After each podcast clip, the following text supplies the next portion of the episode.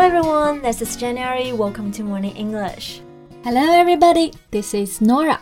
欢迎大家收听早安英文。哎，J，我今天看到你在拿着手机偷笑，你是不是又犯花痴了？Yeah, you caught me. I saw a picture of a young kabuki. Oh my god, he was so handsome from the depth of his eyes to the gentle expressions of his voice. 天哪，从深邃的眼神到温柔的声音都很帅。说的我都觉得很肉麻呀。那你刚刚讲的这个 Kabuki，这个不是日本的歌舞伎吗？那你说的是不是前段时间很火的藤原宅？Yeah, that's him. And kabuki is an art form rich in showmanship. 嗯哼，那歌舞伎啊，它就是算表演形式非常丰富的一种艺术形式了，嗯、而且他们的表演者只能是男性，可以算得上是日本的国宝级艺术。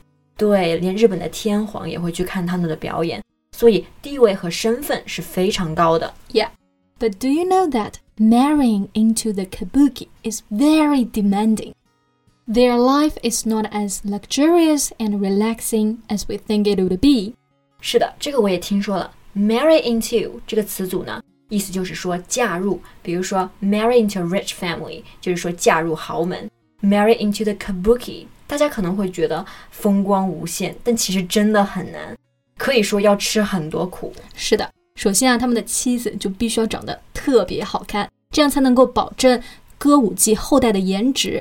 除此之外呢，他们还需要学各种技能。没错，那我们今天呢，就来聊一聊歌舞伎的妻子到底需要哪些技能。在节目的开始，给大家送一个福利，今天给大家限量送出十个我们早安英文王牌会员课程的七天免费体验权限，两千多节早安英文会员课程以及每天一场的中外教直播课，通通可以无限畅听。体验链接放在我们本期节目的 show notes 里面了，请大家自行领取，先到先得。So Jen, what do you think is the most essential requirement of being a kabuki wife?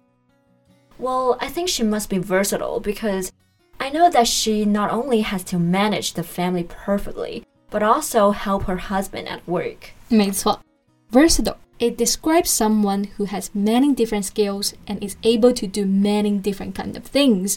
是的，就是中文里面说的多才多艺。因为歌舞伎的妻子也叫做梨园妻， 他们除了要打理好家里，最主要的任务呢，就是要照顾好丈夫的饮食起居，还有工作上面的琐事。Yeah, that means they usually have to sacrifice their career and start to learn a lot of kabuki-related knowledge.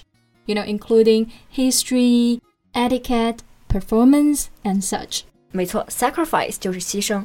他们为此基本上都要牺牲掉自己之前的职业，学习很多和歌舞伎相关的知识， 还包括礼仪啊 etiquette，因为他们的举手投足都是不允许犯错误的。Yeah, and they are required to be delicate looking at all times.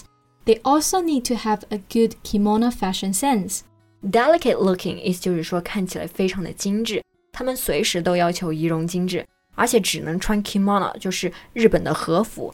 所以穿着的这个时尚感也是非常重要的。对 ，and you know they even have to watch out for the way they walk。是的，这个可以夸张到什么地步呢？如果他们走得非常快，然后他的和服被风掀起，都会被指责。They can't even walk using big strides。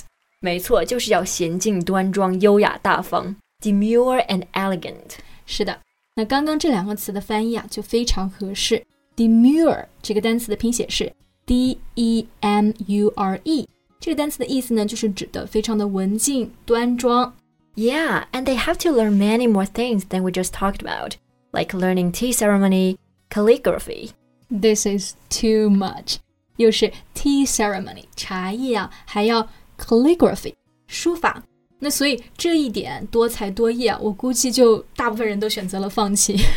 yeah, you better give it up early than late. To be a kabuki wife, you also have to be able to bear hardships without complaint. Bear hardships without complaint. Hardships 就是艰辛的意思嘛，那 complaint 就是抱怨，所以这个短语的意思呢，就是指的任劳任怨了。那我之前看到有网友发出来歌舞伎妻子们的一天，You know, they usually get up at 5 or 6 a.m. in the morning. Wow. And by the time they finish a day's work and go to sleep, it's almost 2 a.m. the next morning.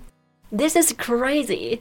早上五六点钟就要起床，开始准备各项工作，然后一天陪着丈夫表演、处理后勤，还要做饭啊、带孩子啊、做家务。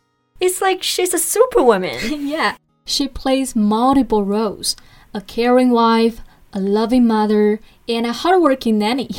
这个形容非常到位了。A caring wife 就是贴心的妻子，a loving mother 就是有爱的母亲，还有就是 a hardworking nanny 勤劳的保姆。所以说，前面说到的这个任劳任怨真的不是开玩笑的。对，而且他们的工作还远远不止这些呢。The wife of a kabuki is also expected to be diplomatic.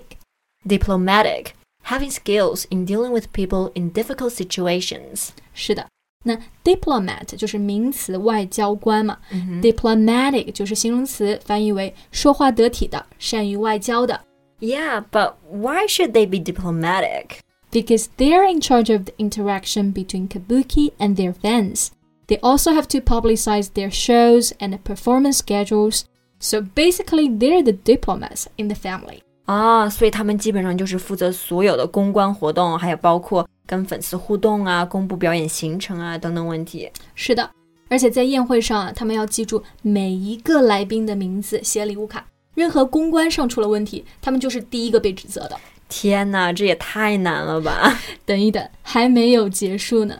They are also the driver who take their husband to and from work. 还是司机？我很好奇，不是很有钱吗？Why not just hire someone else to be a driver? No idea, but I guess they assume it's the wife's duty. 就是日本的妻子嘛，基本是公认的需要非常贤惠啊，所以他们会理所当然的认为这是妻子的一个任务。Yeah, don't you think this is male chauvinism? It is chauvinism 这个单词啊有一点难度。如果是指国家的话呢，意思就是盲目的爱国主义。 而如果指的是男性的话呢，就可以翻译成为大男子主义，认为女性是在弱势的地位。是的，You can also say someone is a male chauvinist，意思就是这个人有大男子主义。Yeah, you know, kabuki wives are not allowed to express their own opinions. That is for the performance of their husband and sons. Express opinions 就是发表意见啊。那梨园的妻子啊，对自己的丈夫和儿子的表演都不能够表达意见的，也不可以插嘴。 所以感觉他们的身份真的非常的卑微。对，从这里也可以看出来他们的大男子主义有多么的扭曲。是的。And I remember a wife said she had to carry luggage in public, and her husband would only carry it when there's nobody's around. 就丈夫只有在他们两个人的时候才会为她拿行李，因为如果要是被人看到了，我猜就又有人要说他他的这个妻子不称职了。是的，反正就是要处处谨慎，注意细节。So I think being the wife of Kabuki can be one of the most difficult jobs in the world. Yeah, and just feel like it's very likely for them to fall sick from overwork. Right. Fall sick from overwork 意思就是积劳成疾啊，因为工作非常多嘛，而且要同时去兼顾健康，就非常难了。对，说到这个，我想到日本一个非常漂亮的女星，叫做小林麻央。 加入梨园之后呢，没几年就因为得了乳腺而去世了。虽然说这个病啊，可能不是因为工作劳累得的，但是可能也会跟他的工作有一些关系。Yeah, she actually arranged a physical exam in the hospital to check her breasts at the initial phase, but she was so busy at work that she postponed it. 没错，可能如果不是因为工作忙，或者她自己更加重视健康问题的话，早点检查出来，也不会这么快就离世了。对。所以呢，在这里也顺便提醒一下大家，即使工作再忙，也要随时注意自己的身体健康哟。是的，那今天的节目呢就到这里了。Thank you so much for listening. This is Jan. This is Nora. See you next time. Bye. 今天的节目就到这里了。如果节目还听得不过瘾的话，也欢迎加入我们的早安英文会员。成为会员，您就可以无限畅听我们每天一场免费的中外教直播课，以及两千多节原创系统课程了。今天我们限量送出十个七天免费试听权限，试听链接放在我们本期节目的 show notes 里了，请大家自行领取，先到先得。This podcast is from Morning English。学口语就来早安英文。